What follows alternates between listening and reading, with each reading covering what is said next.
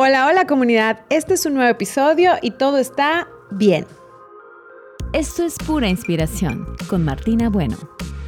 ¿Qué pasa si todo el tiempo pienso que todo está bien, todo es perfecto? Sonreír, aguantar, aguantar.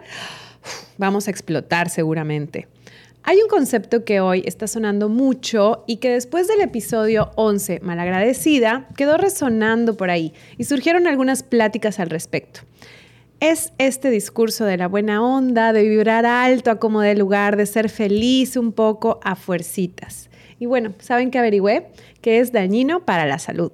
Tratar de estar feliz todo el tiempo es costoso para la mente y también para el cuerpo.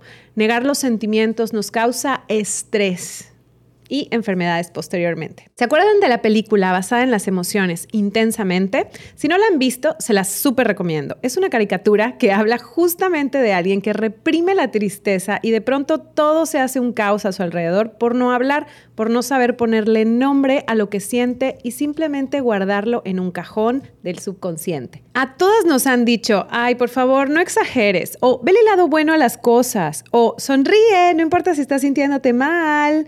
No te preocupes, todo va a estar bien. Piensa positivo, que así lo atraes. Y creo que todas nos hemos sentido contrariadas o hasta mal, ¿no? Incómodas de no poder sentirte bien, feliz o no preocupada o súper positiva. Y eso está bien, pero a veces el problema es que no sabemos cómo reaccionar ante la tristeza, momentos difíciles o situaciones visiblemente negativas con nuestras amigas, con nuestras familias, nuestras hijas, con nosotros mismos, en fin.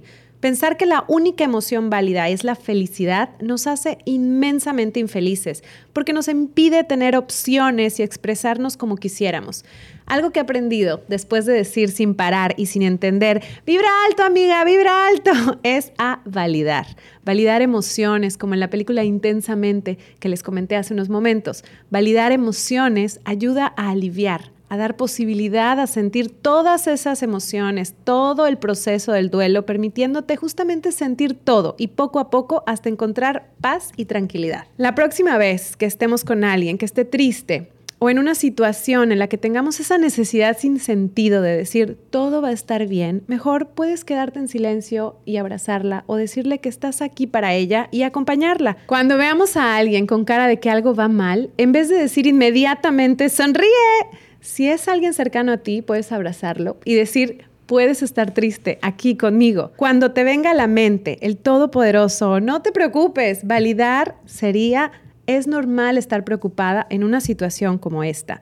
También un abrazo. Bueno, ya para finalizar, cuando querramos decir por alguna extraña razón, piensa positivo, piensa en lo bueno, puedes decir, a veces es difícil ver el lado positivo de las cosas. Y bueno, también aplica un abrazo. Y solo para hacer énfasis y dejar el punto clave de todo esto es validar, acompaña y vive todas tus emociones. Y también puedes abrazar.